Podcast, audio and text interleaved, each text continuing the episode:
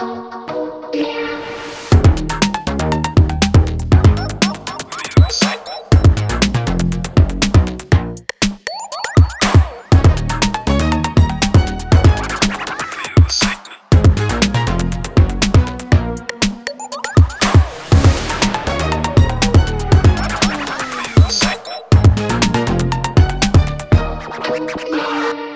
herzlich willkommen zur vierten Ausgabe von Populär Pop Gesellschaft Wahnsinn, dem Podcast des Popbüro Region Stuttgart.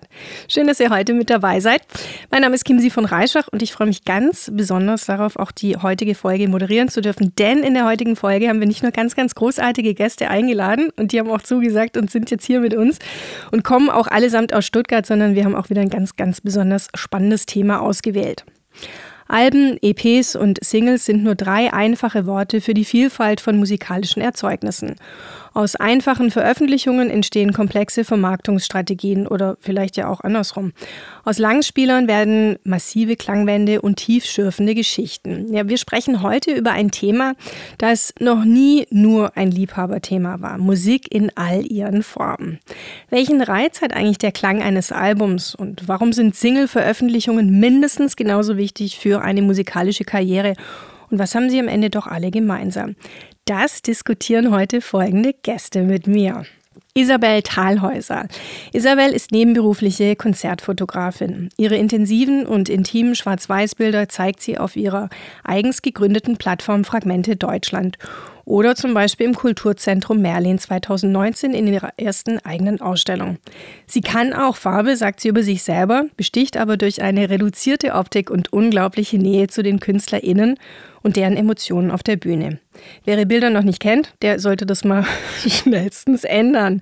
Zudem ist sie als Moderatorin für unseren nächsten Gast T bei den Playtime Album Sessions aktiv. Letzteres zum Beispiel erst gestern Abend in der Dieselstraße. Hallo Isabel. Hallo Kimsi, hallo zusammen. Dirk Tibui ist ein Gast heute. T ist Filmemacher und der Begründer der eben genannten Playtime Album Sessions in Stuttgart. Seine Idee dazu entstand aus der Frage, wann man eigentlich das letzte Mal bewusst seiner Lieblingsmusik zugehört hat. In Albumlänge, ohne Pause und ohne Shuffle Mode.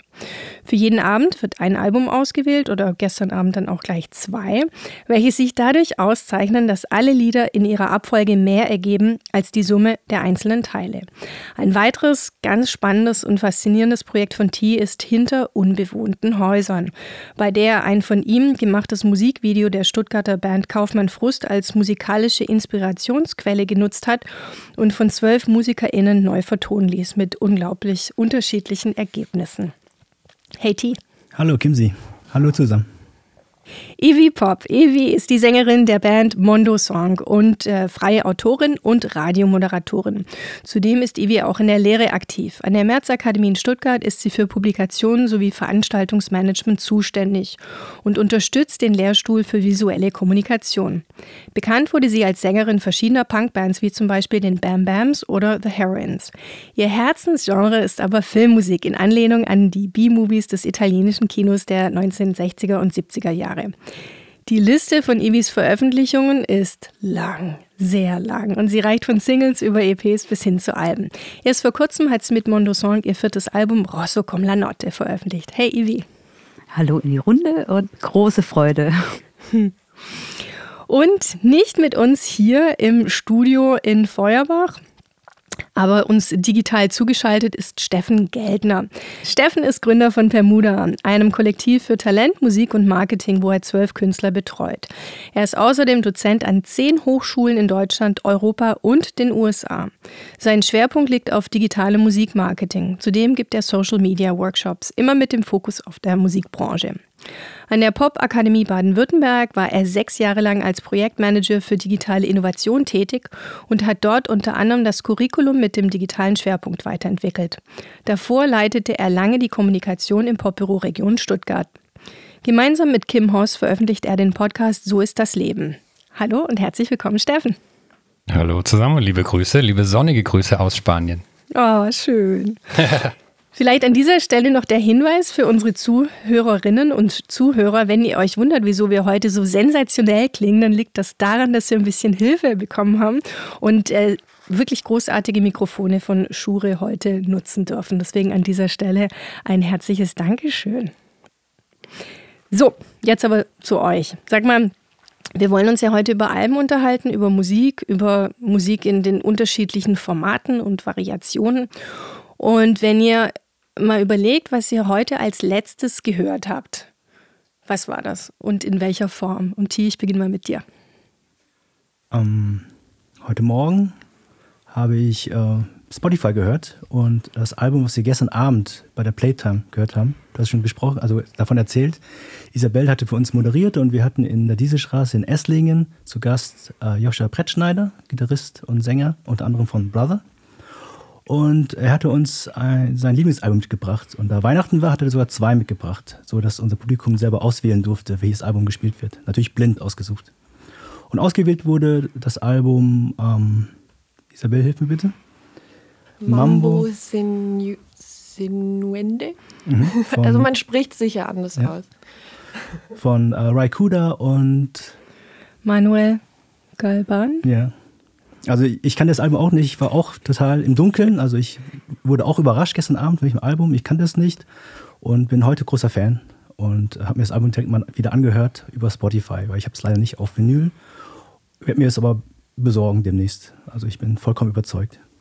Und wie kannst du die, wie würdest du die Musik beschreiben? Also Ray Kuda kenne ich jetzt auch oder kennen viele wahrscheinlich, aber Manuel Galban, Galban kannte ich jetzt bislang nicht also ohne wirklich in kubanischer Musik drin zu sein und mit dem, was ich jetzt gestern mitbekommen habe durch das interessante Gespräch, ist es ähm, kubanische traditionelle Musik, aber neu interpretiert durch zwei Gitarristen, einmal Raikuda und Manuel Gaban.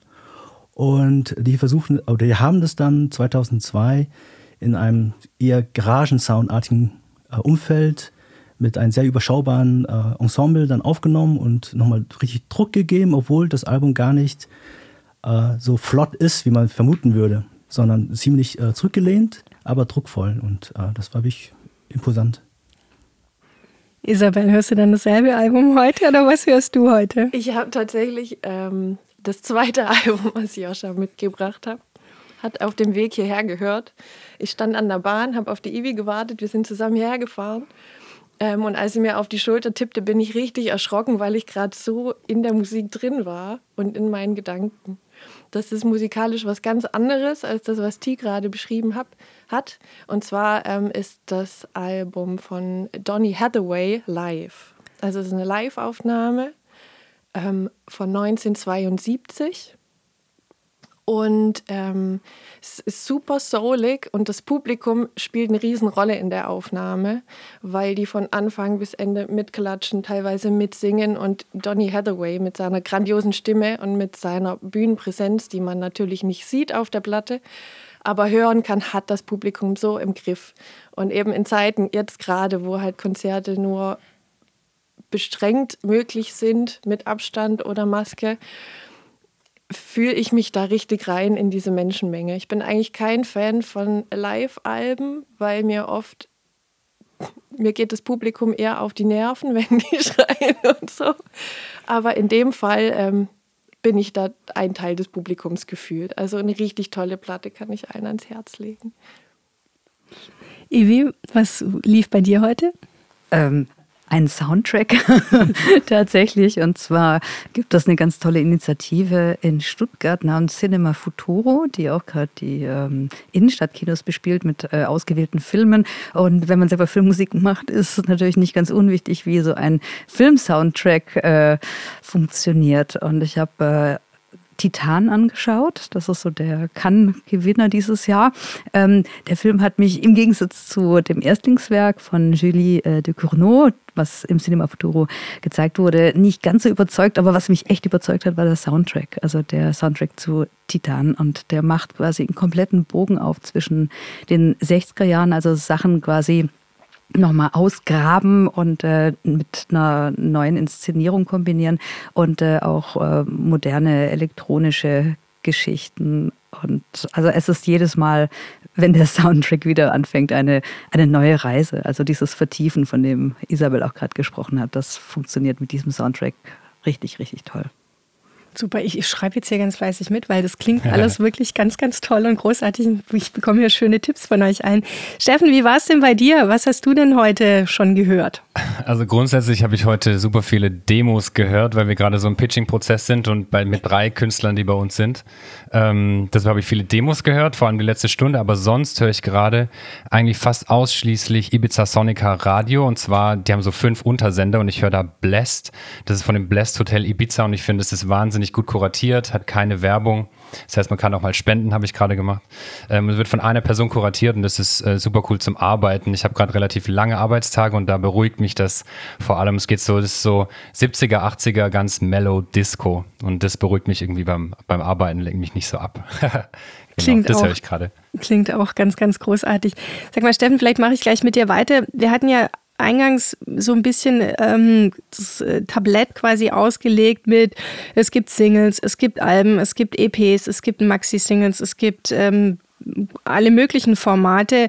Wie ist denn, kannst du uns thematisch vielleicht abholen, wie ist denn so die Abgrenzung zwischen den einzelnen? Also wann spreche ich von einer EP oder EP und wann spreche ich von Mhm. einem Album und hat sich die Definition vielleicht auch über die letzten, keine Ahnung, 20 Jahre so ein bisschen verändert? Habe ich lustigerweise heute erst, ich hatte heute auch schon ein paar Beratungen habe erst äh, gerade mit jemandem drüber gesprochen. Also grundsätzlich in den Streamingdiensten gilt ein Album ähm, ab allem, ab, also alles ab sieben Songs und alles, was länger ist als 30 Minuten. Ähm, und eine kleine Single kann irgendwie aus eins bis, äh, äh, bis drei Tracks bestehen, die meistens ein bisschen kürzer sind insgesamt. Und eine EP ist meistens so zwischen vier und sechs Songs dann. Also so unterscheidet sich grundsätzlich. Ist vielleicht auch ganz wichtig, weil gerade für die Charts oder für Airplay und so weiter ist es auch wichtig, wie die Songs innerhalb von den Streamingdiensten oder auch sonst, in, falls noch jemand physische Produkte kauft, wie die kategorisiert sind. Aber das ist so die grundsätzliche Unterscheidung dazu. Und wo besteht eigentlich der Vorteil für KünstlerInnen und Künstler in einem Album oder in einer EP oder in einer Single? Ich glaube, das kommt immer ganz drauf an, was die Künstler und Künstlerinnen erreichen wollen und wie sie so ihr Künstler-Image aufbauen wollen. Und das ist ganz unterschiedlich, je nach Nische, würde ich eigentlich sagen. Und wie man an die, wie man an das ganze Produkt, wie man so schön in der Musikbranche sagt, rangeht. Wenn man schnell wachsen möchte zum Beispiel und das ein Ziel ist, das man hat für einen Künstler oder eine Künstlerin, dann sind Singles natürlich im Moment der beste Weg, weil das die höchste Ausspielungsrate hat innerhalb von den Streamingdiensten. Und wenn man jetzt mal so auf A&Rs guckt, ja, was die haben wollen, wenn man mal denkt, bei einem größeren Label zu sein oder so, dann sind es einfach die Spotify-monatlichen Hörer und TikTok. Was anderes gibt es im Moment eigentlich nicht, nach, nach, nachdem die A&Rs suchen. Und ich kann jetzt mal vielleicht ein Beispiel sagen, also wir haben zwei elektronische Künstler, die bei uns unter Vertrag sind beides Männer, deshalb habe ich jetzt nicht gegendert, das sind zwei Typen, ähm, die, die sehr talentiert und sehr cool sind. Und da machen wir zum Beispiel eigentlich nur Singles und zwar alle vier bis sechs Wochen. Und wenn wir aber dann einen anderen Künstler haben, der vielleicht eher aus dem Pop-Bereich kommt oder eher aus dem Indie- oder gitarrenlastigen Bereich, dann spielt das Album meines Erachtens schon noch eine Rolle, gerade wenn es dann an die Tour geht und live, weil da natürlich irgendwie 50 Prozent des Abendumsatzes bei Newcomern und Newcomerinnen über das Merch gemacht wird. Das heißt, wenn man da eine schöne Vinyl dabei hat oder sowas, dann macht es einfach so ein bisschen Sinn. Aber ich glaube, das ist ganz unterschiedlich je nach Nische. Auch in der Klassik, ich betreue einen Klassikkünstler, da machen wir zum Beispiel vor Album-Release alle zwei Wochen eine Single. Und dann geht's, geht's praktisch richtig ab. Und die Singles werden dann tatsächlich einfach wieder gelöscht, wenn das Album kommt. Ist fast schon ein bisschen schade. Wie gelöscht? Aber ja, also das wird einfach wieder von den Streamingdiensten rausgenommen. Also wir machen praktisch wirklich über drei Monate hinweg alle zwei Wochen Singles, die vorab kommen und die werden dann, wenn das Album da ist, wieder gelöscht und dann fangen die Plays praktisch wieder von vorne an. Das machen ganz viele, vor allem die größeren Klassik-Labels im Moment so. Und deshalb muss, glaube ich, jeder Künstler und jede Künstlerin sich so ein bisschen überlegen, wo möchte ich denn stattfinden und was sind so meine Ziele, die ich anstrebe mit der Musik, die ich habe. Ist es eher so ein langfristiges Künstler-Image zu entwickeln in meiner Nische, das auch live funktionieren kann, ähm, einfach eine Geschichte zu erzählen. Aber wenn es jetzt zum Beispiel eher elektronischere Künstler sind, dann werden die Geschichten meistens nicht mehr so ausführlich erzählt und da sind Singles einfach die bessere, ja, die bessere Möglichkeit. Vielleicht darf ich mal ganz kurz dazwischen grätschen mit TikTok. Du hattest gestern im Vorgespräch den TikTok Music Report 2021 erwähnt. Den habe ich mir natürlich gleich äh, mal durchgelesen und dann auch gemerkt, dass ich noch kein TikTok-Konto habe. Das habe ich dann auch gleich geändert. Die Frage hier mal in die Runde. Nutzt ihr TikTok für Musik? Nein. Nein? Nein, Nein, tatsächlich gar Tilo nicht. Auch nicht. auch nicht. Okay, alles klar. Also dann ja. ist meine also ich Frage. So zwei, zwei bis drei Stunden am Tag tatsächlich. Okay. Was mir unklar war, lieber Steffen, ist, ich habe ja diese Clips, die sind, keine Ahnung, 20 Sekunden lang, da höre ich dann irgendeinen Song hinten. Ich habe, was weiß ich, 66.000 junge Menschen, die dazu irgendwelche Videos machen. Und ich habe gelesen, dass TikTok jetzt auch erst noch nicht von Anfang an, sondern erst vor relativ kurzer Zeit für die Musik tatsächlich auch Geld bezahlt. Aber ist der Sinn dahinter, dass ich dann einen kurzen Ausschnitt von einem Song höre und sage, ach, den finde ich gut und dann gehe ich eben auf eine andere Plattform und kaufe mir dann dieses Album schlussendlich? Oder ist es bei den 20 Sekunden dann ist das, das Ende der, der Straße. Nee, ganz im Gegenteil. Da haben wir tatsächlich auch gerade mit der Popakademie haben vier ganz tolle Studierenden, also ich unterrichte immer noch an der Poppe, ja, und haben äh, vier ganz tolle Studierende haben da mal untersucht, inwiefern hängen denn, ähm, hängen denn Musikveröffentlichen überhaupt mit TikTok zusammen und es ist wirklich eklatant. Ja, also wenn man mal die Viral Charts bei Spotify anguckt, dann sind 80 Prozent davon TikTok-Hits, die nur innerhalb von dem TikTok-Algorithmus nach oben gespült wurden und das ist natürlich schon ähm, ziemlich immens und insgesamt wenn du mich jetzt fragen würdest, was ist im Moment der wichtigste Kanal, wo man stattfinden muss, wenn man irgendwas reißen möchte in der Musikbranche, dann ist es zu 100 Prozent ähm, TikTok, weil die Synergien zwischen TikTok und vor allem Spotify sind immens. Ähm, Spotify und TikTok arbeiten mittlerweile auch zusammen. Das weiß jeder, der, der, der öfters bei TikTok ist. Da gibt es mittlerweile sogar einen Button, wo man ähm, drei Monate lang kostenlos irgendwie Spotify-Abo kriegt. Und gerade die, also ja, um das vielleicht so kurz zusammenzufassen, die Synergieeffekte zwischen diesen ganz kurzen Videos, die vor allem so auf Lyrics gehen, ja, und auf, auf kurze, prägnante Schnitte. Und ähm, der Fokus dann darauf auf Spotify und auf die Streamingdienste ist riesengroß. Also ähm, das TikTok-Team sagt, dass über 50 Prozent der Menschen, die sich einen kurzen Clip anhören und denen der Song gefällt, den downloaden die sich dann bei TikTok, äh, bei in den Streamingdiensten oder kaufen sich dann irgendwie das Produkt dazu. Und das ist wirklich immens, was für eine Auswirkung TikTok im Moment auf die Musikbranche hat. Und Instagram ist wie immer so ein bisschen so zwei Jahre hinterher. Die versuchen das gerade so ein bisschen auszubügeln. Die, die Lizenzen, die da bezahlt werden, die werden an, an, den, an die Vertriebe natürlich ausgeschüttet, aber mit einer Million Plays kriegt man da vielleicht 200, 300 Euro. Ja, das ist nicht so viel Geld. Das heißt, es geht nicht darum, wie viel Geld verdienen wir innerhalb von TikTok, sondern wie sind die Synergieeffekte zu den Streamingdiensten wie viel Geld können wir dann da machen und wie viel, wie viel Umsatz, ja. Danke, Steffen. Sag mal, Evi, bei dir sieht es ja ganz anders aus. 666 limitierte, handnummerierte Vinyl-Ausgaben der Mondo Song-Alben. Finden wir dich vielleicht auch bald auf TikTok oder? Nee. Vielleicht, wenn da draußen Freiwillige sind, die sich dafür begeistern. Ähm, ich zahle in äh, Vinylgranulat. ja, es ist ganz lustig. ich glaube, der Steffen und ich, wir sind sehr komplementär, wobei man dann ganz klar dazu sagen muss, ähm, ich mit meinem Kollegen Christian Plutat äh, machen mit Mondo Sangue diese Filmmusik und die Konzepte, ähm, äh, die Filmmusik äh, konzeptuell. Das heißt, dass äh, wir ganz anders an eine Sache rangehen, nicht in erster Linie für den Markt, sondern wir machen Dinge, die wir lieben und haben das Bedürfnis, das zu veröffentlichen und äh, die ein oder andere Tür für Leute, die das interessiert, auch aufzumachen für die Musik der Zeit 60er, 70er Jahre Italien und ähm, für die ganzen Filme natürlich, die damals stattfinden. Also das ist so ein tatsächlich ein Leidenschaftsprojekt und ähm, nicht in erster Linie auf den Markt ausgerichtet. Also uns gibt es selbstverständlich bei äh, Spotify auch und auf YouTube haben wir Videos oben und Instagram ballern wir ordentlich viel, aber es ist sehr spannend zu hören, weil also TikTok hatte ich nie auf dem Schirm und habe das ehrlich gesagt auch vielleicht auch für die Leute, die sich eher für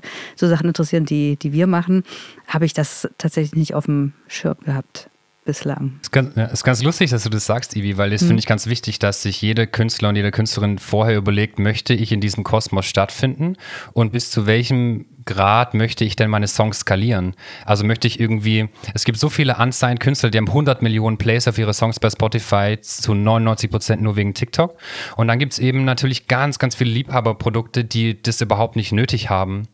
Aber auch dazu, letzte Woche oder vor zwei Wochen ist es mittlerweile, glaube ich, her, war Classical Music Week bei TikTok, wo nur Filmmusiker, Musikerinnen und klassische Musiker Musikerinnen ähm, gepusht wurden. Und da sind ganz tolle Leute auch einfach von dem TikTok-Team selber gepusht worden. Das finde ich ganz spannend. Aber so muss jeder Künstler, jede Künstlerin so für sich selber entscheiden, was für einem Kosmos wollen wir denn überhaupt stattfinden. Ja, vielleicht treffen wir uns einfach irgendwann mal so in Spanien ja, oder so, Steffen. Dann. ich habe am 22. Januar gebe ich einen kostenlosen TikTok-Workshop, wer da dazukommen mag. Hm. Kann, kann, man mal googeln, findet man relativ schnell. Okay. Ah, alles klar, auf, auf eurer Seite, auf der Bermuda-Seite oder wo bekomme nee, ich da die Infos? Das ist, ähm, das ist ein ähm, Workshop ähm, im Rahmen an der Pop-Akademie, wo jeder teilnehmen kann und während Corona hat sich die Pop-Akademie entschieden, alle Seminare kostenlos anzubieten, damit jeder die Möglichkeit hat, vor allem weil ganz viele KünstlerInnen gerade natürlich strugglen während der Pandemie, einfach kostenlos teilzunehmen. Da spreche ich drei Stunden über TikTok und die Synergieeffekte zum Streaming. Am 22. Januar? Ich glaube ja, also okay, so gut. um den Dreh. Aber man findet sofort, wenn man auf popakademie.de geht, dann unter den Seminaren irgendwie da. Haben wir alle notiert, oder? nee, total spannend. Das, äh, da macht, äh, du machst da so einen ganz anderen Kosmos auf, den wir vielleicht als praktizierende Musikschaffende äh, und HörerInnen ähm, mhm. wahrscheinlich einfach ja komplett ausblenden, weil TikTok für uns so ein, ich weiß nicht, so ein Schulhofding eher ist, dachte ich zumindest. Aber ja, ich, also das finde ich total nicht. schade. Die, die erste Folie, äh, das erste Thema, über das ich spreche in meinen TikTok-Workshops, sind drei, die drei größten Stigmas, äh, die Menschen über 30 denken, was bei TikTok passiert. Und was viele nicht wissen, ist, dass mehr als zwei Drittel der Menschen, die bei TikTok sind, sind über 25. Also ich bin jetzt auch weit über 30, ja, ich bin 36. Aber das hat heutzutage nichts mehr mit dem Alter zu tun. Mhm. Das, TikTok entwickelt sich zu so einer Plattform wie YouTube, wo alles stattfinden kann. Und das finde ich ganz wichtig. Und viele trauen sich einfach nur nicht anzufangen, weil sie eben denken, dass da nur Lisas und Lenas sind. Ähm, also Lisa und Lena sind diese, diese TikTok-Stars, ja. Aber das ist überhaupt nicht der Fall, ganz im Gegenteil. T, Lass uns mal zu dir kommen. Was macht es denn mit deinen Zuhörerinnen und Zuhörern und den Gästen, die ihr zum Beispiel dann gestern in der Dieselstraße begrüßt habt, die dann so ein gesamtes Album hören? Also Playtime lebt, glaube ich, auch größtenteils von ähm, der Zeitlosigkeit. Also dass unser Publikum in einen Raum eintritt, in dem Fall der Dieselstraße oder auch im Kino, so Museen, wo wir Playtime-Veranstaltungen machen und einfach äh, die Zeit vergessen und sich auch vor allem dadurch da die Zeit auch nehmen, um sich äh, Musik zu, anzuhören. Mit vollem Bewusstsein, ohne Ablenkung und einfach so eine Verbindung zur Musik aufbauen, die die Künstlerinnen und Künstler, die die Musik gemacht haben, erfreuen würden. Weil ich denke, es gibt natürlich sicherlich auch, ähm, da wird Steffen mir bestimmt auch einige noch erzählen können, Künstlerinnen und Künstler, die auch gezielt für TikTok was produzieren aber ich glaube, es gibt auch viele, die auch gezielt für das Format Album produzieren. Und damit meine ich, dass sie sich viele Gedanken machen, wie das Album wirken kann, was das Album braucht, äh, wie das Album einen Anfang, ein, eine Mitte, einen Höhepunkt und ein Ende haben kann, damit eine Geschichte erzählt wird. Und all diese Gedanken, die da reinfließen, die Arbeit, die da reinfließt und äh, möchte auch irgendwo äh, wieder rauskommen und vermittelt werden. Und ich glaube, dazu braucht es äh, die Zeit, äh, die Raum, den Raum dazu, ähm, den Schutzraum, wie wir immer nennen bei Playtime, und äh, einfach ähm, die Musik. Und ähm, da bei der Musik haben wir auch keine Grenzen. Also wir spielen auch wirklich alle Genres durch und ähm, wenn es ein TikTok-Album geben würde, würden wir es auch mal spielen. Einfach um zu sehen, wie das äh, in einem anderen Kontext wirken könnte. Und hast du selber dann beim Zuhören auch Überraschungen mal gehabt, wenn du ein Album vielleicht so tagsüber zwischen A und B irgendwie gehört hast und dann mal abends in ganzer Länge und voller Ruhe?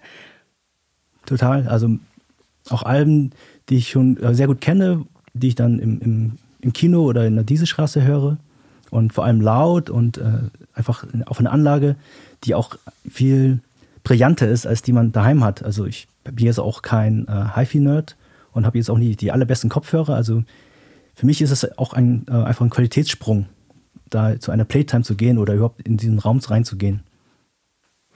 Jetzt hattest du ja eben gesagt, äh, ein Album mit Anfang, mit Mitte, mit einem Ende. Mhm. Ähm, jetzt gab es ja vor ein paar Wochen in den Nachrichten ähm, die Geschichte mit Adele, die mit Spotify gesprochen hat und denen gesagt hat, Leute, dieser Shuffle-Button, der sollte nicht automatisch mhm. auf an sein, sondern lass den Leuten doch mal irgendwie die Möglichkeit, das Album so zu hören, wie es denn tatsächlich auch gedacht ist. Was hältst du davon? Total gut, weil mich selber hat es auch gestört. Ich dachte auch immer, warum? Also ich bin, ich habe beides, Apple Music und Spotify. Und ähm, ich fand dann, äh, bin dann öfters auch einfach bei Apple Music äh, hängen geblieben, wegen diesen einen Button.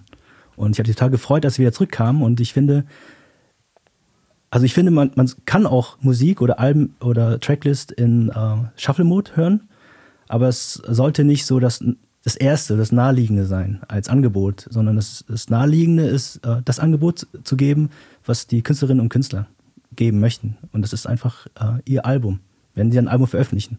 Wenn sie nur Singles veröffentlichen oder EPs, dann auch, auch selbst EPs haben ja eine Dramaturgie, finde ich, auch bei ähm, drei bis sechs Songs. Hm, okay.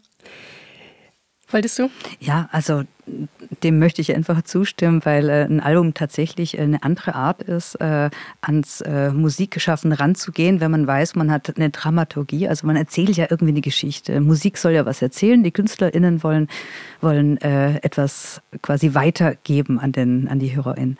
Und ähm, ein Format wie eine EP zum Beispiel ist wie eine Art so Kurzfilm und ein Album muss natürlich über die ganze Länge tragen. Und wenn man jetzt kommt und würde man einem Regisseur einen Film nehmen und stückeli, stückeli, stückel, ja, und macht dann quasi nur noch eine Trailershow draus, dann ähm, nimmt das der Intensität dieser kompletten Arbeit, die man sich eigentlich als, als Künstler gemacht hat.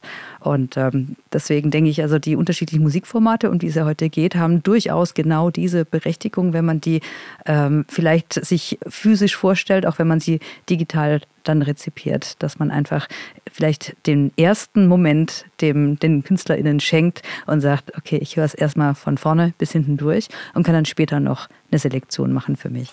Und was hat es dann aber mit dir gemacht? Mal angenommen, du hättest eins eurer Alben auf Spotify gehört und der Shuffle-Button war eben aktiviert und du hörst dein Album, ein Album in einer ganz anderen Reihenfolge.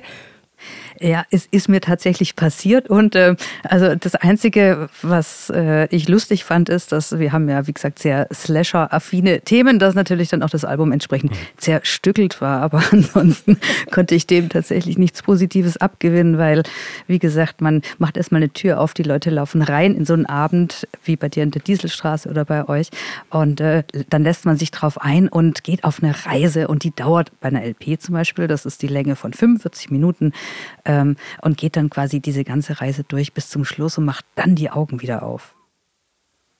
Ich würde voll gerne da was dazu sagen. Ich kann nicht meine Hand heben, aber deshalb muss ich immer so ein bisschen unterbrechen.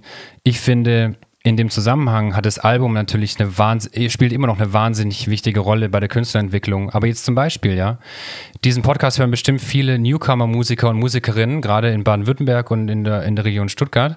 Und dieser Shuffle-Button ist eigentlich dafür da, um diese Künstler und Künstlerinnen eben nach oben zu spülen. Und deshalb finde ich das so ein bisschen schade, wenn Adele sich dafür einsetzt, dass sie als größte Künstlerin der Welt oder als eine von den fünf größten Künstlerinnen der Welt sagt, nö, ich will, dass die Leute mein Album hören, wenn 100 Millionen andere Musiker und Musikerinnen hoffen, dass sie überhaupt mal irgendwann gehört werden. Das bedeutet nicht, dass ich finde, dass ein Album weniger Relevanz hat, hat. Aber man muss sich einfach mal überlegen, also bei Spotify werden 16 Milliarden Künstler und Künstlerinnen pro Monat neu entdeckt. Und gerade für Leute, die im Algorithmus noch nicht so hochgespielt werden, finde ich das auch super wichtig. Und das wäre vielleicht ein ganz gutes Gegenargument dazu ohne, das, ohne die Wichtigkeit vom Album zu schmälern, aber wenn Adele sagt, hört man ein Album, ich glaube, ihre Alben hören schon relativ viele Leute, was macht dann irgendwie ähm, auch ein Joscha, der jetzt bei euch in, zu Gast war, ja, der wird dann halt nicht ausgespielt dadurch. Und dann hat er halt seine 1000 Plays statt seinen 10.000 vielleicht, die er sonst durch die algorithmischen Playlisten gekriegt hätte. Und das ist vielleicht so ein bisschen das Gegenargument dazu. Jein, also ich bezog mich tatsächlich vor allem darauf, wenn ich mal bei dem Album gelandet bin, dass ich dann dieses Album von vorn bis hinten durch höre. Natürlich mhm. äh, würden alle KünstlerInnen sich freuen, wenn sie über einen Shuffle-Modus, wo, ähm, wenn du das magst, magst du vielleicht auch mhm. das, äh, mhm. auf einmal durch so einen Algorithmus äh, eine neue Hörerinnenschaft gespült werden. Das auf jeden Fall, um Gottes Willen, das mhm. möchte ich auf keinen Fall unterdrücken, dann, sonst können wir uns in unsere kleine Höhle zurückziehen. Ne? Also das schon. Aber wenn man dann mal auf dem Album ist, dass es dann tatsächlich so ein bisschen als Reise auch konzipiert wird und so. Genau. nicht jede also, Stadt hat ihre Playtime-Session. Das habe ich auch gemeint. Also mhm. ich stimme dir vollkommen zu. Steffen, dass jetzt auf so einer größeren Ebene, sagen wir vom gesamten Angebot oder dem Katalog von Spotify, dann sollte auf jeden Fall so ein Shuffle-Mode im Sinne von äh, lass mich mal überraschen, auf jeden Fall vorhanden sein. Aber ein Album ähm, dauert dann als erstes Angebot äh, den, die ja, erdachte Tracklist oder die Reihenfolge der Songs der Künstlerinnen und Künstler durcheinander zu hauen. Das, glaube ich, ähm, das haben wir gemeint, ne? dass mhm, genau. das mhm. vielleicht ähm, schon Voll, gut ist, was Adele gesagt hat. Vielleicht hätten wir noch einen Gast unter 25 einladen sollen, um noch so ein bisschen eine Meinung von den neuen äh, so Gen Z-Hörern und Hörerinnen zu kriegen. Aber natürlich, also ich habe das auch nicht negativ gemeint, gar nicht, aber nur so als, als Gegenargument so ein bisschen. Isabel, du hast deine Plattensammlung um einiges erweitert, jetzt im ersten Lockdown. Da kamen 100 Alben frisch und neu dazu, ne? So ungefähr, ja. Ja, also in der Zeit, in der man wirklich viel zu Hause war und ähm, in der keine Konzerte stattfanden, was ja natürlich für mich als ähm, Freizeitpassionierte Frau mit Kamera am Bühnenrand äh, sehr tragisch ist, ähm, hatte ich einfach auch viel Zeit zu Hause, um mir Musik anzuhören und auch ähm, eben nicht nur im Shuffle-Mode oder ähm, ja, Radio höre ich eh nicht, aber wirklich bewusst Musik anzuhören. Und ich hatte eben auch die Zeit, mir gut zu überlegen, ja, welche Platten hörst du denn eigentlich auf Spotify sowieso schon seit Jahren? Welche hättest du wirklich gerne ähm, im Schrank, um die auch über eine gescheite Anlage im Wohnzimmer hören zu können? Und da habe ich tatsächlich viel ähm, bei lokalen PlattenhändlerInnen gekauft oder bei Labels bestellt und ähm, habe so ein bisschen Kompensation betrieben und natürlich ähm, schöner Nebeneffekt eben auch KünstlerInnen dadurch ein bisschen zu unterstützen. Und wenn du so aufteilen würdest, wie viel der Alben waren Neuentdeckungen und wie viel davon waren, wie du eben gesagt hast, Alben, die du einfach auch jetzt als Album besitzen wolltest? Kann ich gar nicht sagen. Also das ist bei mir ganz, ganz unterschiedlich. Da waren welche dabei, die wollte ich schon länger haben. Da waren Alben dabei, ähm, die kannte ich ganz, also die sind mir erst vor kurzem vorgespielt, vorgeschlagen worden oder die habe ich vor kurzem entdeckt. Kann ich so überhaupt nicht sagen. Und nimm uns mal mit auf eine Reise mit dir, wenn du auf ein Konzert gehst und Bilder machst. Wie kann ich mir das vorstellen? Bist du dann mit auf der Bühne dabei oder bist du dann direkt davor? Oder weil diese Bilder, also wie gesagt, wer sie noch nicht kennt, der sollte sie sich unbedingt ganz doll schnell anschauen. Die sind so nah und so intim, dass ich mich wirklich frage, wie das für die KünstlerInnen dann ist, wenn du, also du stehst gefühlt irgendwie direkt irgendwie auf denen drauf. Aber es ist wahrscheinlich gar nicht so, ne?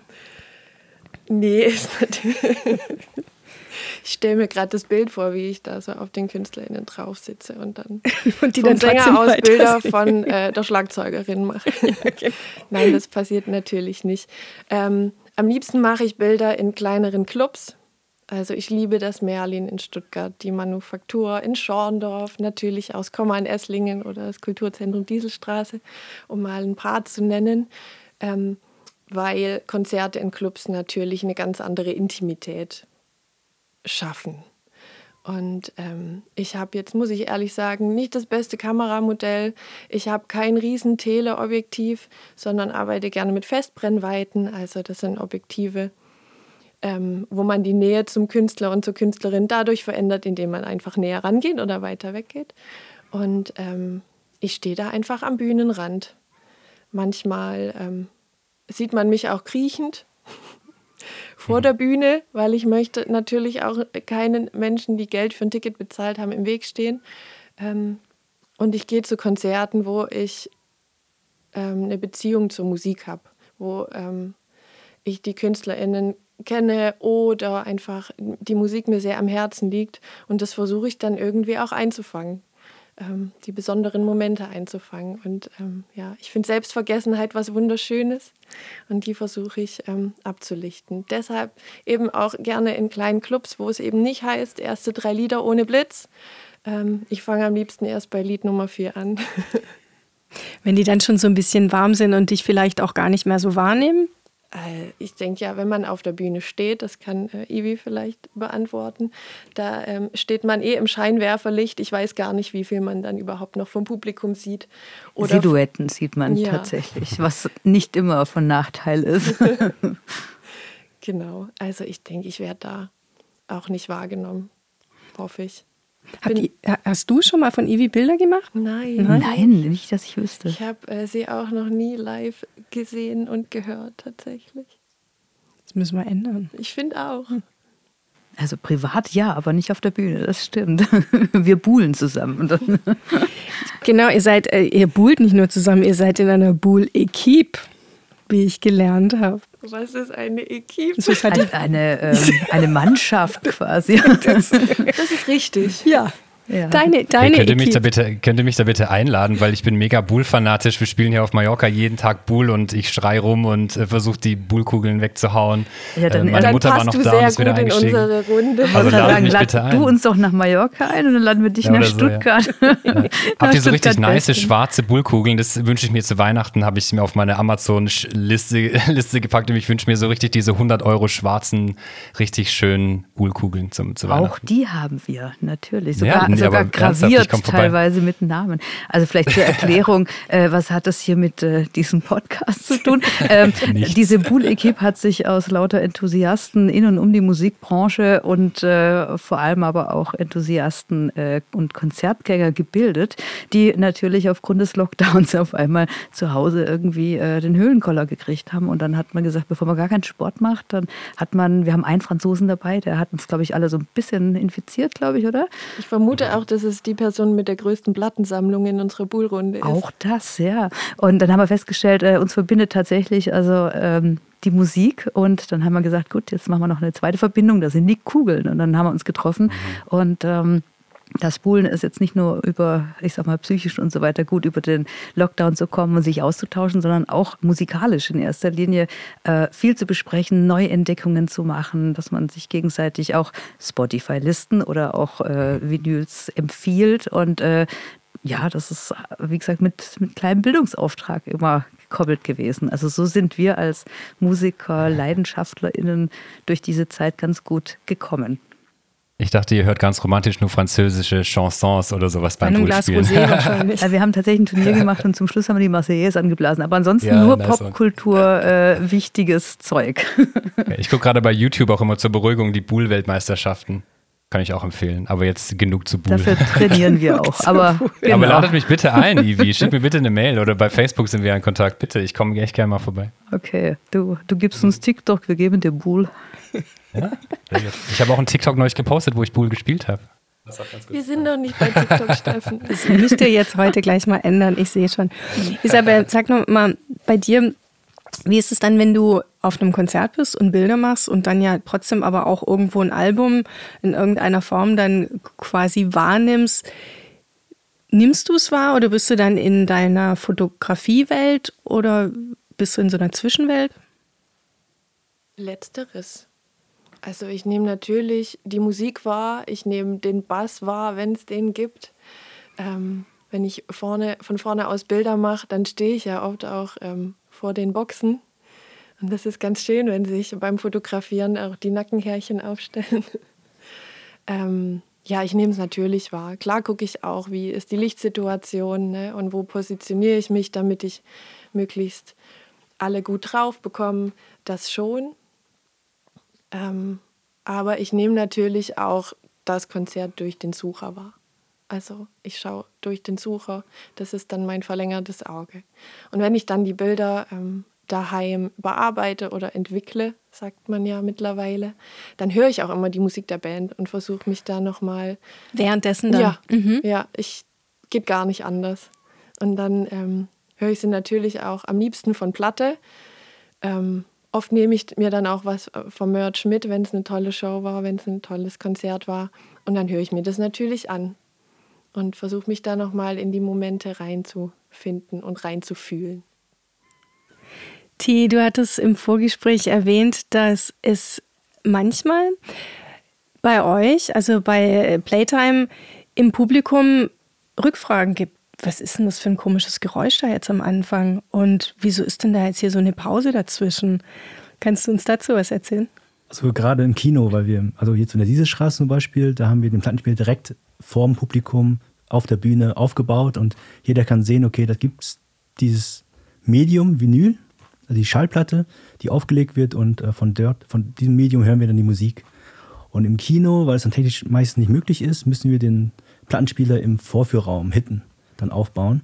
Also unsichtbar fürs Publikum. Und wir hatten mal eine Playtime in Berlin gemacht, im Babylon Kino. Und da hatten wir das letzte Album von Radiohead gespielt, Moonshaped Pool, und ähm, auch sehr gut besucht. Und viele, auch junge Menschen kamen raus und wir haben so gequatscht. Und eine Zuhörerin und hatte zu mir dann, hat mich dann gefragt, warum das über diese Pausen gab dazwischen. Und ich musste dann einfach äh, so erklären. Also ich, ich fand es auch gut, dass er es gefragt hat, weil ähm, hat gezeigt, dass sie auch richtig zugehört hat. Und ähm, ich hatte ihr erklärt, dass es einfach an der A, B und C und D Seite lag vom Album. Und ähm, andere kamen zu mir und hatten gemeint, ja, ich, also die auch Vinyl kannten und die fanden es halt schön, dass man die Nadel hören konnte. Das Aufsetzen der Nadel, das Klacken und dann auch natürlich auch äh, gewisse analoge Geräusche hinzukamen, die jetzt vielleicht ähm, andere Audiophile würden sich daran stören vielleicht, als äh, ähm, im Sinne von Störgeräusche, aber äh, für viele ist es auch äh, wieder dieses Bewusstsein, ähnlich wie beim digitalen Kino zum analogen Kino mit all seinen Problemchen und Filmrissen, dass man daran erinnert wird, dass äh, die Musik auch in dem Moment vorgeführt wird. Und ähm, Marc Engenhardt, mit dem ich zusammen Playter mache, wir wechseln uns immer ab, wer die Platte vorführen muss eigentlich, weil der, muss, der ne? andere darf sich dann reinsetzen und genießen. Und äh, manchmal freue ich mich sogar, dass ich es machen muss, weil ich äh, finde es selber sehr schön, äh, Musik vorzuführen. Ich bin jetzt auch kein DJ, dass ich jetzt so das als Normalität ansehe, aber ich äh, habe lange als Filmverführer gearbeitet, vor zwölf Jahren oder war auch noch analoges Kino. Und das fand ich dann auch irgendwie schön, dass äh, heutzutage werden die Kinofilme ja immer so zentral gesteuert über einen Server und auch gestartet. Also da muss eigentlich keiner mehr in den Vorführraum oder den Projektor anfassen. Und ähm, wir müssen halt die Schallplatte noch anfassen und vorführen. Und ähm, dieses Ritual, was mir hinzukommt, das erfreut uns und ich glaube, das erfreut auch viele im Publikum. Wie, sag mal, wie ist denn das bei dir, wenn ihr ein Album konzipiert? Wie, wie lang ist dieser Konzeptionsprozess? Wie lang dauert der? Also ursprünglich, muss, man muss dazu sagen, der Chris und ich haben uns in der Videothek getroffen und daher, wie gesagt, haben wir uns auch als Musiker auf diese, diese Film-Soundtracks irgendwann ähm, geeinigt irgendwie, wenn wir was machen, dann sollten wir eigentlich das machen, was wir am, am liebsten selber hören und, und sehen. Und äh, nach dem Kannibalenfilm gab es einen Spaghetti-Western, dann gab es eine Reise ins All und äh, jetzt ein, ein Giallo. Also alles spielt sich so ein bisschen in der Wiege des äh, Horrorkinos ab, was in Italien der 60er, 70er Jahre lag.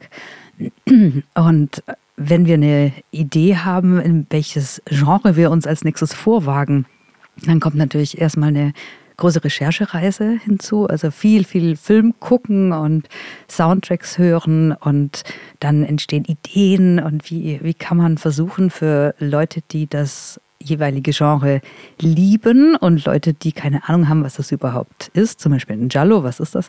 Was ähm, ist ein Giallo? Giallo kommt ursprünglich also von diesen, das heißt Gelb auf Italienisch. Und äh, das waren ursprünglich so Kriminalheftchen, die hatten so einen gelben Umschlag. Und da kommt der Name her. Und ähm, es geht meistens um äh, Serienmörder, aber nicht im klassischen Agatha Christie-Stil oder so, sondern ähm, das Ganze hat oft äh, parapsychologische Elemente dabei, also es wird ein bisschen unheimlich, spooky, sehr drastisch auch, also mit in der Filmsprache zu bleiben. Und ähm, es hat sehr viele Twists und hat das Ganze hat was albtraumhaft Soghaftes.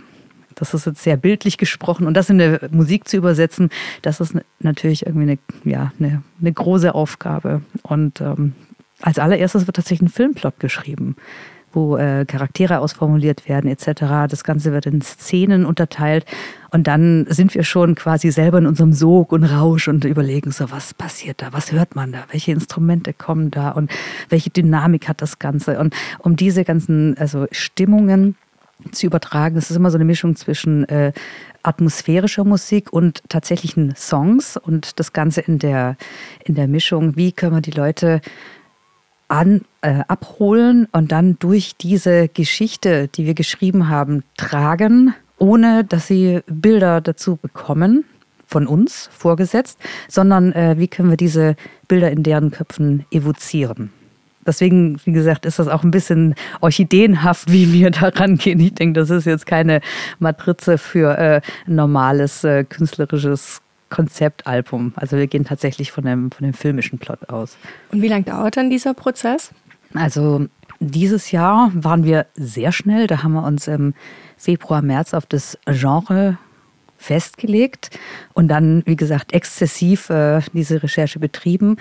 Aufgenommen haben wir im Mai, Juni und äh, im Juli kamen schon die letzten Feinheiten dazu. Es ging zu Mischer und Vinyl hat, das wissen vielleicht nicht alle, aber eine unglaublich lange Produktionszeit, zumal die Ressourcen gerade knapp sind und es immer länger wird. Aber ein halbes Jahr muss man tatsächlich rechnen vom äh, fertigen Album oder auch Singles Same Same, weil der Prozess ist derselbe, äh, bis dann tatsächlich der physische Träger bei einem in der Post ankommt.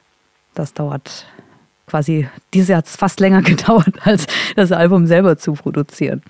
Wobei diese dreieinhalb, vier Monate, die wir gebraucht haben, waren trotzdem sehr sportlich.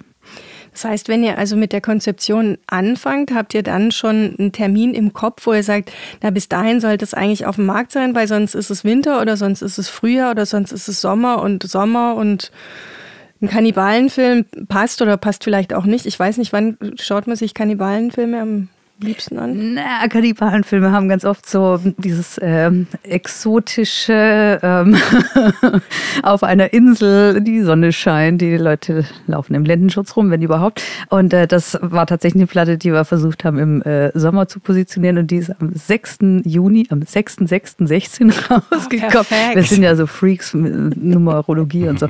Ähm, das haben wir tatsächlich ähm, so geplant gehabt. Und der Giallo, was ja ein sehr düsteres Thema ist, also unser unser Serienmörder befindet sich im Schwarzwald, weil eine Taxidermistin, eine Tierpräparatorin namens Barbara aus Milano, ist äh, dort im Deutschen Fleischermuseum, das es tatsächlich gibt, das war unser Kooperationspartner, ist dort für einen Auftrag äh, hinbeordert worden und mysteriös verschwunden. Und wie gesagt, wie das Ganze weiter und ausgeht, ihr hättet eine Möglichkeit, das herauszufinden. Äh, mit dem Rosso come la notte, Rot wie die Nacht, haben wir tatsächlich diese ganze Geschichte aufgedröselt. Und dieses Thema, wie gesagt, düsterer Schwarzwald, da war der Herbst natürlich prädestiniert. Steffen, wie ist es denn bei den Künstlern, die du betreust? Gibt es gute Zeiten oder schlechte Zeiten für Releases und gibt es da vielleicht auch nochmal einen Unterschied, wann welche Releases besser oder schlechter positioniert sein könnten? Ja, total. Also grundsätzlich rate ich allen davon ab, im November, Dezember und August zu releasen. Das sind so die. Ent äh, August ist der tote Monat. Ähm, Wie und November. Nein, ich, also muss, ich muss lachen, weil wir waren Ende November dran. Du. Ja. Und, ja, aber es, es kann natürlich trotzdem funktionieren, aber das Problem ist, dass Ende November alle Majors oder Mitte November alle Majors anfangen, die Produkte rauszuknallen fürs Weihnachtsgeschäft und mhm. deshalb sind die ganzen Playlisten voll, weil was viele auch nicht wissen, ja, natürlich gehören den Major Labels, die haben Anteile bei den Streamingdiensten und denen gehören natürlich auch die Playlisten. Ja, das ist Bullshit, wenn man sagt irgendwie, dass da Newcomer und Newcomerinnen eine Chance haben. Und wenn man überhaupt eine Chance hat, in die größeren Editorials reinzukommen, dann muss man in einem anderen Monat releasen, weil die Slots sonst einfach voll sind.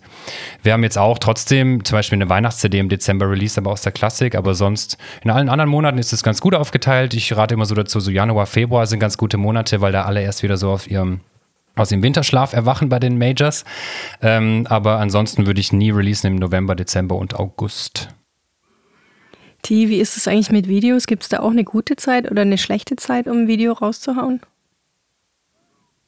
Ich glaube ich nicht. Also es, eigentlich ist es immer nur äh, schlechte Zeiten, weil alle Plattformen überlaufen sind und äh, zu viel Content ja. ist, als ein ja. Mensch in seinem Leben anschauen kann.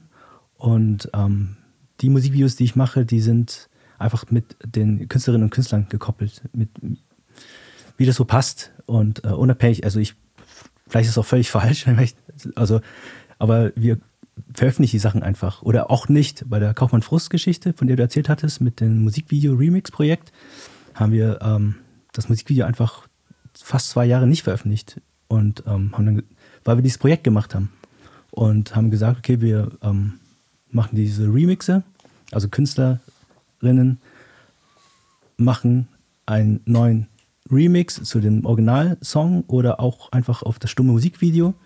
Und wenn die dann durch sind und da sind, dann veröffentlichen wir auch ähm, offiziell das äh, Originalmusikvideo, in dem Kontext auch. Und ähm, das liegt aber auch daran, dass ähm, wir auch das Musikvideo so nicht als Marketing-Tool gesehen haben. Ich glaube, wir, vielleicht ist es einfach eine andere Liga, ich weiß nicht. Also kommt man Frust als Band sehen sich, glaube ich, auch selbst, ähm, also ich frage sie einfach mal, ob sie TikTok machen wollen. Ich weiß, ich weiß es nicht. Wir hätten da mal einen Termin stellen. vorbereitet. Ja. Sag mal, was hat es dann mit dir gemacht, als du diese zwölf unterschiedlichen Songs zu deinem Video gesehen hast? Also mich flasht das total, weil ich dann ähm, mich so zwölfmal gedoppelt sehe, weil ich sehe quasi immer dasselbe Musikvideo, ähm, an dem ich beteiligt war, aber mit der Musik auf meinen Ohren erscheinen die äh, als komplett andere Welten. Und äh, nicht nur bei mir, sondern auch beim, beim Publikum und selbst bei den äh, Künstlerinnen und Künstlern. Und ähm, was eigentlich damit, also ich habe, wenn ich, wenn ich Musikvideos mache, dann sehe ich auch gar nicht so als ähm, Marketing-Tool. Also ich bin als Künstler jetzt interessiert, ähm, da etwas zu erzählen oder in eine neue Interpretationsebene reinzubringen zu der Musik, auch der visuellen Ebene. Und äh, wenn ich das irgendwie erreicht habe, dann bin ich glücklich. Und ähm, wenn einige sich das anschauen, umso glücklicher. Und ähm, dadurch, dass jetzt eine andere Musik hinzukam, dann hat sich nochmal multipliziert. Also in, in, den Wahrnehmungen, gar nicht jetzt so in den Publikumszahlen, sondern einfach, ähm, dass die Gestalt Musikvideo dann so neue Formen und andere Formen angenommen hat. Und das huckt mich eigentlich am stärksten dabei. Vielleicht an dieser Stelle, ja, Ivi? Ich hätte tatsächlich eine Frage auch so vielleicht ein bisschen Richtung Spanien, Steffen. Ähm, welche Relevanz haben denn Musikvideos heutzutage? Weil wir sind jetzt ehrlich gesagt aufgewachsen mit Kimsi, ja, also mit MTV, mit, also Viva mhm. gab es, Viva 2 etc., Musikfernsehen, das gibt es ja schon lange nicht mehr. Und ähm, Videos nimmt man entweder in der Fülle, keine Ahnung, auf YouTube wahrscheinlich wahr, TikTok mhm. irgendwie auch stücklesweise und äh, mhm. auf Instagram oder so. Aber wie hat sich diese Visualität verändert und dieses klassische Video als das ist das Marketing-Tool schlechthin, was am mhm. Anfang mit einem Album rauskam oder kurz davor geteased hat und so weiter. Wie hat sich das denn ja. heutzutage entwickelt? Weil das für uns auch ein bisschen ein böhmisches Dorf. Ja, total. Also das kann man tatsächlich relativ einfach beantworten. Also YouTube, also Videos, die bei YouTube stattfinden, sind immer noch besonders wichtig aus zwei Gründen. Der erste Grund ist der Künstlerentwicklungsprozess. YouTube ist eigentlich der einzige Ort, wo man noch hochwertige Sachen zeigen kann. Weil das Schlimmste, was man eigentlich machen kann in diesem Kurzvideoformaten bei in den Reels, bei YouTube Shorts oder auch bei TikTok ist, vorproduzierte Sachen zu veröffentlichen. Das ist der absolute Killer. Ganz viele kommen zu uns in die Agentur, auch die Majors und sagen, hey, wir haben voll, wir haben ein Musikvideo gedreht für 30.000 Euro und mach doch mal bitte zehn kurze Clips draus und lad die bei TikTok hoch. So funktioniert die Welt leider nicht. Das muss viel authentischer passieren. Und wenn wir so um die audiovisuellen Formate sprechen, also ich sage immer wieder, wenn man heutzutage was reißen will in der Musikbranche und relativ schnell wachsen möchte, dann muss man drei bis fünf Kurzvideos pro Woche hochladen über ein halbes Jahr mindestens hinweg. So, also natürlich finde ich das nicht gut, aber so so läuft die Welt heutzutage. Das heißt, wenn wir releasen, also wir releasen mit allen Künstlern mindestens alle sechs Wochen eine Single und dann kommt irgendwann das Album und nach dem Album sind zwei Monate Pause und dann kommt wieder die nächste Single fürs nächste Album schon, weil wir versuchen den Algorithmen halt nach oben zu, nach oben zu kommen. Das heißt, wir releasen irgendwie halt fünf bis sieben Musikvideos pro Jahr bei YouTube. Das heißt, YouTube ist nicht unser Wachstumstreiber und gleichzeitig pro Release machen wir so 20 bis 30 Kurzvideos auf allen Kurzvideo-Format-Streaming Diensten, äh, wie es geht. Aber ich finde, ein Musikvideo ist trotzdem immer noch wichtig, vor allem, was ganz viel vergessen ist, dass ganz, ganz, ganz viele Menschen auf der Welt hören bei Musik, äh, hören bei YouTube einfach Musik. Und es geht nicht nur um das Musikvideo, sondern auch, dass die Musik einfach da, da zugänglich ist. Es ist immer noch die größte Suchmaschine für Musik der Welt. Ja. Und so hat sich das so ein bisschen verändert. Also das Musikvideo spielt immer noch eine wichtige Rolle, aber man muss einfach wenn denn ein Ziel ist, dass man schnell wachsen möchte, drei bis fünf Sachen pro Woche posten, sonst wird man in den Algorithmen nicht nach oben gespült. Aber wie berätst du dann deine Künstler, wenn du sagst, es muss intuitiv sein, es soll nicht vorproduziert, es soll nicht von der Plattenfirma von oben auf mhm. obtruiert sein? Es soll irgendwie, ja. keine Ahnung, so aus der Mitte kommen. Wie mhm. finden die Künstlerinnen und Künstler dann so ihr, ihre Sprache vielleicht mhm. auch? Ja. Tatsächlich ist es gar nicht so schwer. Was ich immer rate, ist, man muss sich wirklich zwingend drei bis vier Wochen jeden Tag mal eine Stunde oder zwei hinsetzen und sich mit diesen Kurzvideodiensten auseinandersetzen. Ganz, ganz, ganz viele Kunden und auch Künstler und Künstlerinnen, die ich betreue, kommen zu mir und sagen, hey, ich habe da gar keinen Bock drauf. Und dann sage ich, okay, dann mach's nicht, dann wirst du halt nicht nach oben gespült und dann wirst du halt nicht schnell erfolgreich werden. Das kannst du für dich selber entscheiden. Und wenn man sich mal drei, vier Wochen lang mit diesen Diensten und den Algorithmen auseinandergesetzt hat, dann ist es super einfach, weil immer nur das Gleiche funktioniert. Ja, auch in meiner Vorlesung sage ich, jedes TikTok-Video ist genau gleich aufgebaut. Wie? Und man muss sich eben überlegen, äh, wie. Ähm, es gibt eben, also bei den Kurzvideodiensten ist die größte Kennzahl, die wir angucken, die sogenannte Completion Rate. Das heißt, wie lange guckt jemand das Video bis zum Ende und wann fängt es im Autoplay wieder vorne an zu spielen. Und je höher diese Completion Rate ist, desto besser wird, ähm, werden die Songs im Algorithmus ausgespielt und desto mehr, also ja, desto besser läuft es dann praktisch. Und ähm, da kommt es nicht darauf an, wie lang das Video ist, sondern wie lange brauche ich im kürzesten Falle, um meine Geschichte zu erzählen, die ich mit diesem TikTok erzählen möchte. Ich hatte gerade ein ganz gutes Beispiel von einem Künstler von mir, der hat sich wirklich die Zähne ausgebrochen ähm, und hat versucht, bekannter zu werden bei TikTok und hat einfach nur einmal vier Akkorde eingespielt und hat dabei gelacht und hat 500.000 Plays in der ersten Nacht gekriegt. Ja, weil das einfach was Authentisches war, was er in dem Moment gefühlt hat. Und es geht, kommt immer drauf an und es ist egal, ob das Video eine Minute lang ist, zehn Sekunden oder drei Minuten. Drei Minuten ist im Moment das Maximum. Ähm, und es geht immer, die Emotion muss in den ersten beiden Sekunden passieren. Bei TikTok sagen immer alle, da sind nur Leute, die lustige Videos machen, was auch Bullshit ist, auf gut Deutsch gesagt. Es geht nur darum, in den ersten eins bis zwei Sekunden die Emotion, die man übertragen möchte, rüberzubringen. Und dann, also der erste Schritt ist die Emotion, dann kommt der Teil dazwischen, dann gibt es einen Klimax und dann ist das Video abrupt vorbei und fängt von vorne an wieder zu spielen im Autoplay. Und je höher diese Autoplay, Autoplays sind, je höher die Completion Rate, desto besser wird es dann ausgelesen. Und es funktioniert immer gleich. Und wenn man sich wirklich mal einfach drei, vier Wochen lang hinsetzt und sich mit den Diensten auseinandersetzt, findet man ganz, ganz, ganz viele tolle Künstler und Künstlerinnen, die genau das machen und kann dann einfach mal die Ideen auf sich übertragen. Das ist eigentlich so der größte Rat, den ich gebe. Einfach mal ein paar Sachen klauen und gucken, was gut funktioniert und womit fühlt man sich überhaupt wohl. Okay.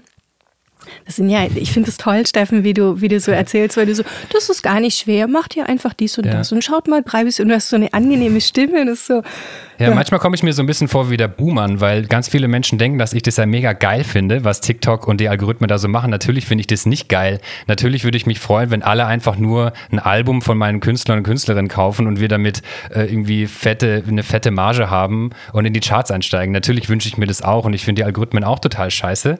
Aber deshalb nochmal für alle, also ich sage einfach nur so, wie es ist und nicht das, was ich gut finde. Vielleicht muss man da auch so ein bisschen unterscheiden. Aber lustigerweise, Kimsi, also es ist tatsächlich so einfach. Wirklich.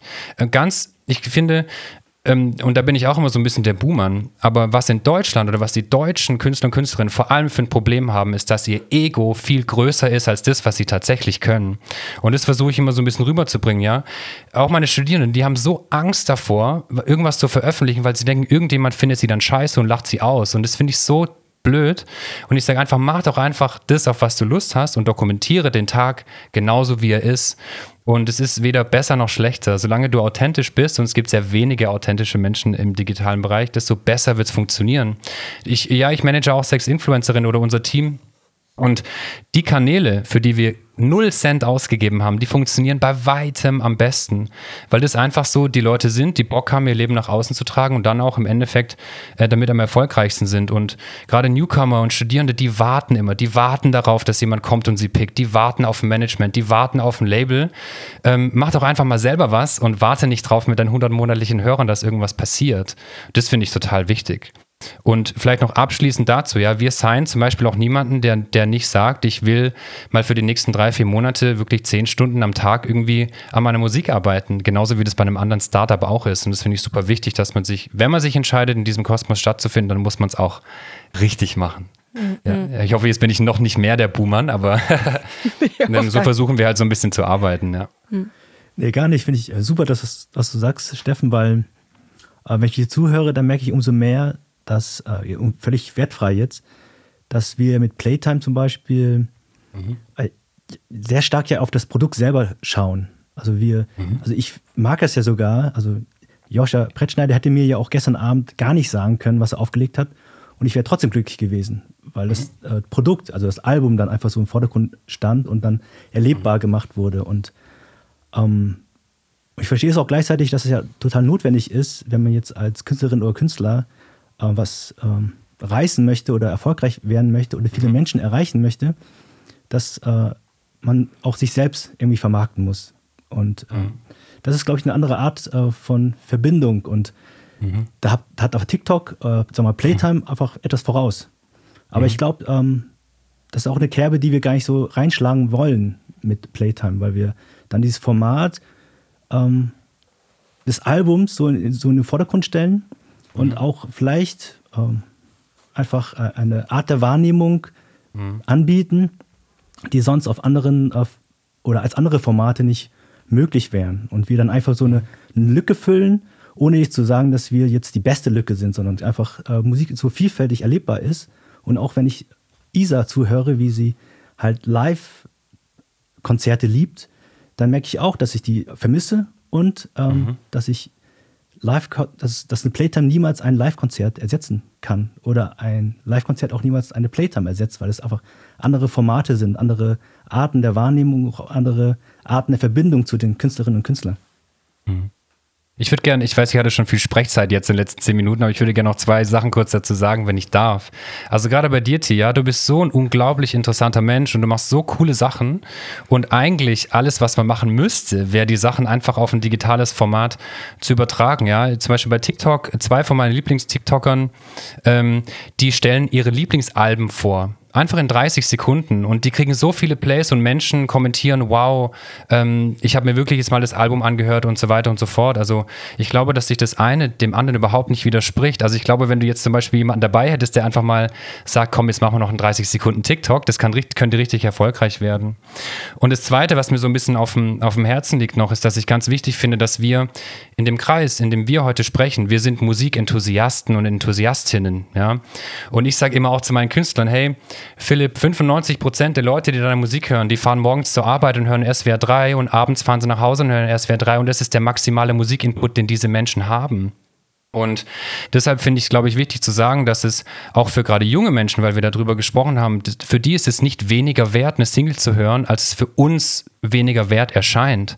Die freuen sich genauso über die Singles und über die Vielzahl an Künstlern und Künstlerinnen, wie wir uns darüber freuen, eine Vinyl aufzulegen. Ja, ich bin auch Vinylliebhaber und Vinylsammler, aber die, die ticken einfach anders. Aber ich finde dadurch, das ist nicht weniger wert oder äh, wisst ihr, wie ich meine? Also das finde ich ganz wichtig, weil wir als Musikliebhaber, wir arbeiten in der Musikbranche oder in der Kreativwirtschaft, natürlich haben wir ein ganz anderes Hörverhalten als mein, keine Ahnung, ein 15-jähriges Mädchen.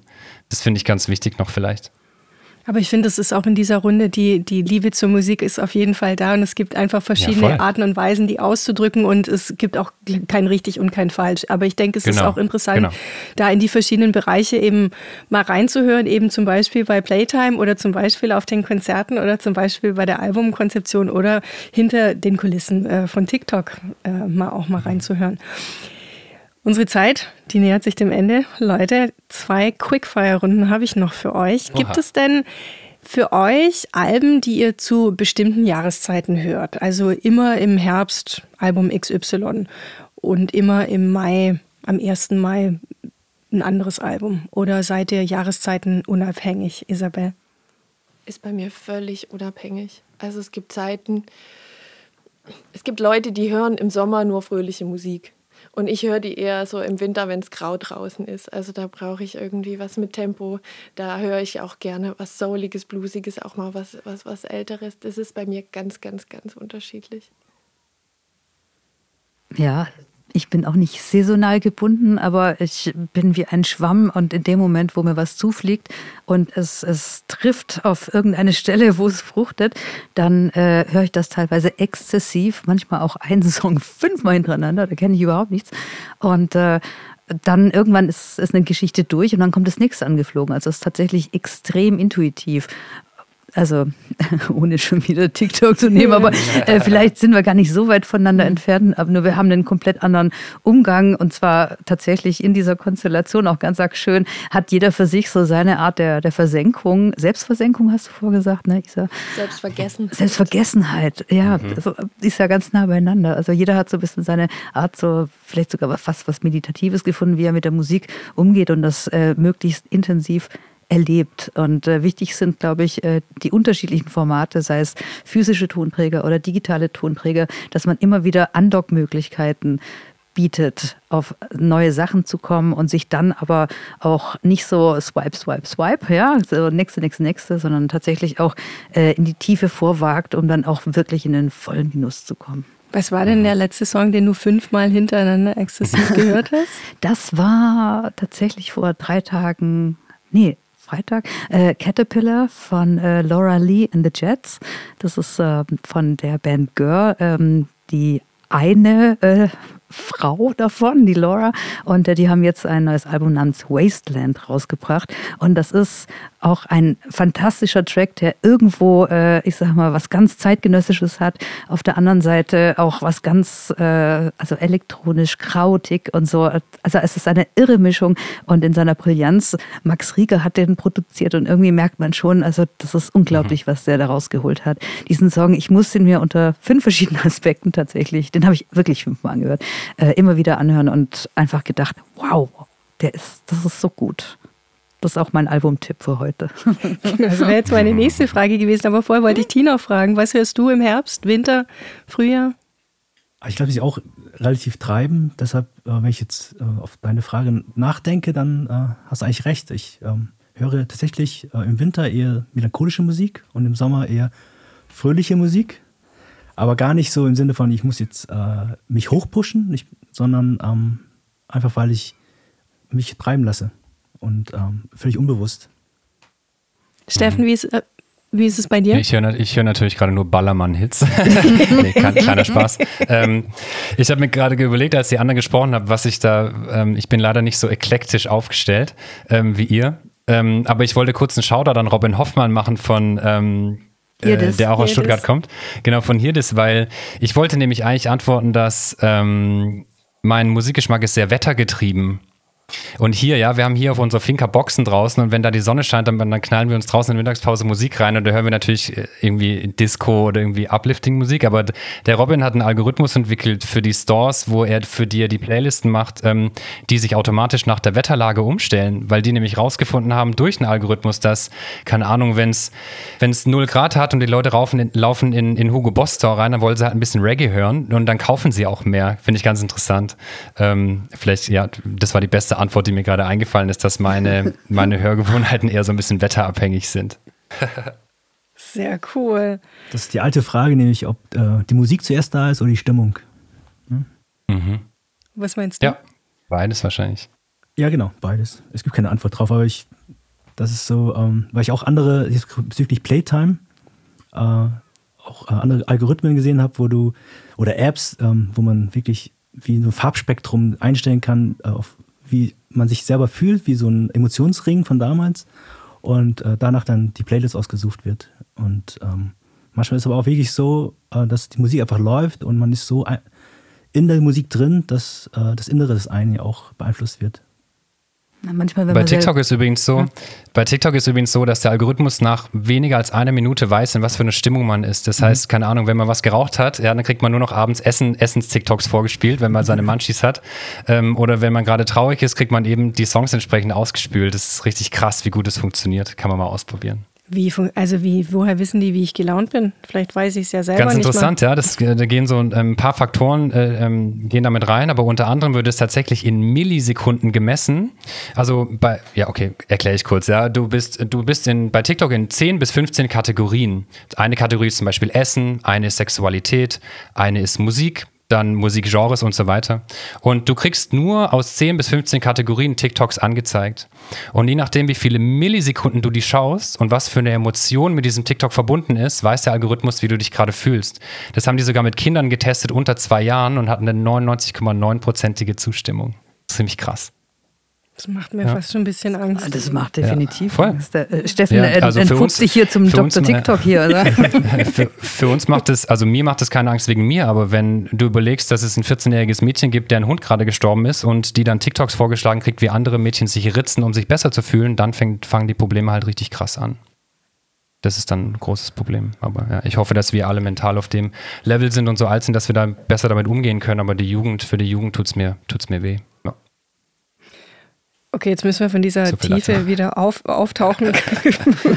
okay, dann sage ich noch was Nettes. Also ähm, im, im, Sommer zum Beispiel, äh, normalerweise, wenn ich mich in äh, Musik versenke, dann kommt es intuitiv, äh, aber vorbereiten tu, tun wir uns tatsächlich immer auf den Urlaub und machen tatsächlich Playlists für den Urlaub, um uns so richtig in die Stimmung zu bringen. Mm. Ja? Also wie ähnlich äh, Vorglühen am äh, Feierabend oder so. Ähm, wenn es nach Italien geht und so weiter, dann kommt Erik Fall, Radio Gelato, ja, und Otto Grill und so weiter. Urlaub in Italien natürlich kommt natürlich Urlaub in Italien in der Live-Version. Ja, natürlich. kriegt man wieder einen Bogen hin. Aber äh, durchaus nice. kann man sich auch in eine Stimmung bringen und diese Vorfreude über die Musik äh, zusammensuchen oder wenn man gerade wie äh, eine Radiosendung zum Beispiel kompiliert und diese Vorfreude nimmt man dann tatsächlich auch mit. Also man kann durchaus auch proaktiv die Musik nutzen, damit es einem sehr gut geht. Sehr gut geht es uns auch jetzt zum Abschluss mit euren Tipps, mit euren musikalischen Tipps, mit den Albentipps, die ihr unseren Zuhörerinnen und Zuhörern gerne mitgeben möchtet. Evi, was schlägst du vor? Genau, also Wasteland würde ich tatsächlich jedem ans Herz legen. Laura Lee and the Jets, da habe ich ja schon geschwärmt und jetzt bin ich gespannt, was meine drei KollegInnen hier noch an Tipps haben. Steffen, was sagst du? Also ich habe zwei Tipps, ich habe es mir überlegt. Ähm, und das eine ist Athletic Progression, meine Lieblingsvinyl. Das äh, Album heißt auch so, das ist eine wunderbare Band aus, ähm, aus Dänemark, die äh, instrumentale Musik machen. Das ist eine meiner Lieblingsalben der letzten zwei, drei Jahre. Und als zweites noch Kota the Friend. Ähm, den habe ich ähm, lustigerweise entdeckt, auch durch ein Marketing-Ding, weil der richtig geiles Marketing macht. Ähm, und der hat für mich, der knallt alle drei Monate ein Album raus mit zehn Tracks. Also man kann unfassbar viel anhören und jedes Album ist genau gleich gut. Und wie das heißt, heißt der Coda The Friend? Äh, Coda The Friend mit K okay. vorne. Mhm. Ja, genau. Rapper. Darf ich drei Sachen sagen? nee, auf gar keinen Fall. Ich und, äh, aber nur, wenn, wenn Tina vier sagt. ja, also bei mir ich sage euch jetzt meine Top 3 von heute. Das war gestern was anderes und morgen wird sicher auch wieder was anderes sein. Ähm, Annika mit Changes ist eine ganz tolle Platte, die dieses Jahr erschienen ist. Ähm, ich durfte sie auf dem Maifeld Derby dieses Jahr ähm, live bewundern. Ganz, ganz tolle Künstlerin. Ähm, eine weitere Platte, die ähm, mir diese Woche gerade immer wieder via Spotify ähm, entgegenkam, war von Goat Girl on All Fours. Also es gibt manchmal so Situationen, wo ich einfach ähm, den Spotify-Algorithmus nutze und mich gerade auch eher so durch so Jahreslisten höre. Und dann ähm, gibt es immer mal wieder Momente, wo ich bei einer Band stutze und denke so, ja, wer ist das? Und wenn ich den Moment paar Mal habe, muss ich mich da näher mit beschäftigen. Und das war bei Goat Girl so. Mhm. Und ähm, die dritte Platte ist ähm, Rot von Levin Goes Lightly. Heute wäre das Konzert in Merlin gewesen. Ich hätte oh. Und du hättest fotografiert. Natürlich. Das erste Mal Levin Goes Lightly fotografieren. Ähm, hätte ich. Ja, Shoutout an die Boys, bitte. Unbedingt. ähm, mega gute Platte. Wir hoffen, dass ähm, das Konzert Ende Februar in Merlin nachgeholt werden kann. Bis dahin bitte die Platte kaufen. Und hören. Also meine fünf Lieblingsalben sind ein Album habe ich mir ausgepickt, was ich unbedingt an alle Zuhörerinnen und Zuhörer ins Herz legen möchte. Das ist ähm, von der Band Lanterns on the Lake, eine englische Band. Ihr Album Spook the Hurt von 2021 und ich weiß nicht viel über diese Band. Die haben auch vorher schon mehrere Platten rausgebracht. Ich habe die auch äh, immer angehört, die vorherigen Platten. Aber irgendwie bin ich bei diesem einen Album Spook the Hurt ihr aktuelles hängen geblieben und ähm, es kommt immer wieder vor, dass ich das Album einschalte, egal ob Winter oder Sommer und es ist äh, Gitarrenmusik, äh, recht getragen, äh, man könnte auch sagen melancholisch, aber ich bin immer total abgeliftet, wenn ich das höre und es ist äh, wie, für mich wie Medizin auf eine seelische Art. Aber gar, jetzt keine Wellnessmusik, sondern wirklich, die ist kraftvoll, die tut auch weh, aber irgendwo da, äh, wo man es braucht. Dann hey Kimsi, darf ich, darf, ja. Kimsi, darf ich auch noch kurz eine Frage stellen? weil, nee, weil mir brennt noch eine Frage auf der, auf der Zunge. Was, du warst ja bei MTV, ja? Mhm. Du darfst nicht lange überlegen. Was ist das erste Album, das dir in den Kopf fällt, das dich an deine Zeit bei MTV erinnert? Oh, Spice Girls, alles, alles von den Spice Girls. Die Spice Okay, Girls nice haben mich total durch meine MTV-Zeit begleitet, weil, ja, Achtung, jetzt kommt ein langer Monolog. Als ich noch Nee, gar geil. nicht bei MTV war, wurde ich schon quasi vorgestellt ähm, als die nächste deutsche Moderatorin nach Christiane Backer. Und da gab es ja damals noch die Popcom. Erinnert sich jemand von euch an die Popcom? Das war ein riesengroßes Ding. Und die Spice Girls hatten ihren riesen Auftritt irgendwie auf der Popcom. Und mein Auftritt war nicht ganz so groß, aber war jedenfalls auch da. Und ähm, genau, und die haben mich quasi durch die ganze Zeit da begleitet. Ja. Nice one. Und bist du eher so die, die Wannabe oder eher so die Goodbye, my friend? Äh, ist Wannabe auf noch? jeden Fall. Und dann äh, habe ich jetzt vor ein paar Tagen nochmal dieses Album gesehen, äh, dieses in der Wüste, wo sie alle diese Say Glitzer. you'll be there. Oh, ist es Say You'll Be There? Ja, oh, es ist sensationell. Spice Up Your Life oder so war doch da auch, glaube ich, in der Wüste, oder? Weiß ich gar nicht. Na, also mehr. die haben Muss so. Mhm. Silberoutfits und es ist irgendwie halt eine von diesen Wüsten, wo man mit Rennautos irgendwie wahrscheinlich irgendwelche Tests Ja, macht oder Say so. Es Say könnte. Spice Up Your Life sein. Nee, da fliegen die, glaube ich, so durchs Weltall oder durch so eine Okay. Ja, ich hatte okay, auch da- das hab ich. Okay, aber nice one. Ich, äh, knall ich mir gleich mal Wannabe rein bei meinem Abendwein. Spice, Spice One. Super. Okay, ihr Lieben, es hat sehr viel Spaß gemacht, mit euch zu sprechen. Ich könnte noch sehr, sehr viel länger sprechen, aber ich muss jetzt erstmal die ganzen Alben anhören, die ihr mir hier empfohlen habt. Steffen, vielen Dank, dass du dich zugeschaltet hast. Ähm, Ich Voll wünsche dir gern. noch eine schöne Zeit auf Mallorca. So, so lange bist du da gar Danke. nicht mehr, ne? Dann bist du auch wieder in Stuttgart mit uns allen Oder nur hier. noch zwei Tage. Ja, das ging ganz schnell. Ja, bringst ein bisschen Sonne mit. Hm? Und wir spielen Ja. dann Bowl alle zusammen. Ja, Ja, wirklich. wirklich. Und ich lerne das mal. Ja. wir. Haben so auch schwer. Zuschauerränge. Oha. Ähm, Isabel Thalhäuser, vielen Dank, dass du heute da warst. Ivi Pop natürlich auch. Dirk Tibui, vielen Dank. Ähm, War mir eine dank- Freude. Danke, dass ihr euch ja die Zeit genommen habt. Vielen Dank an euch da draußen, liebe Zuhörende von Populär, dass ihr jetzt bei der vierten Folge dieses Podcasts mit dabei wart. Ich wünsche euch eine schöne Zeit. Bleibt gesund. Tschüss und bis zum nächsten Mal.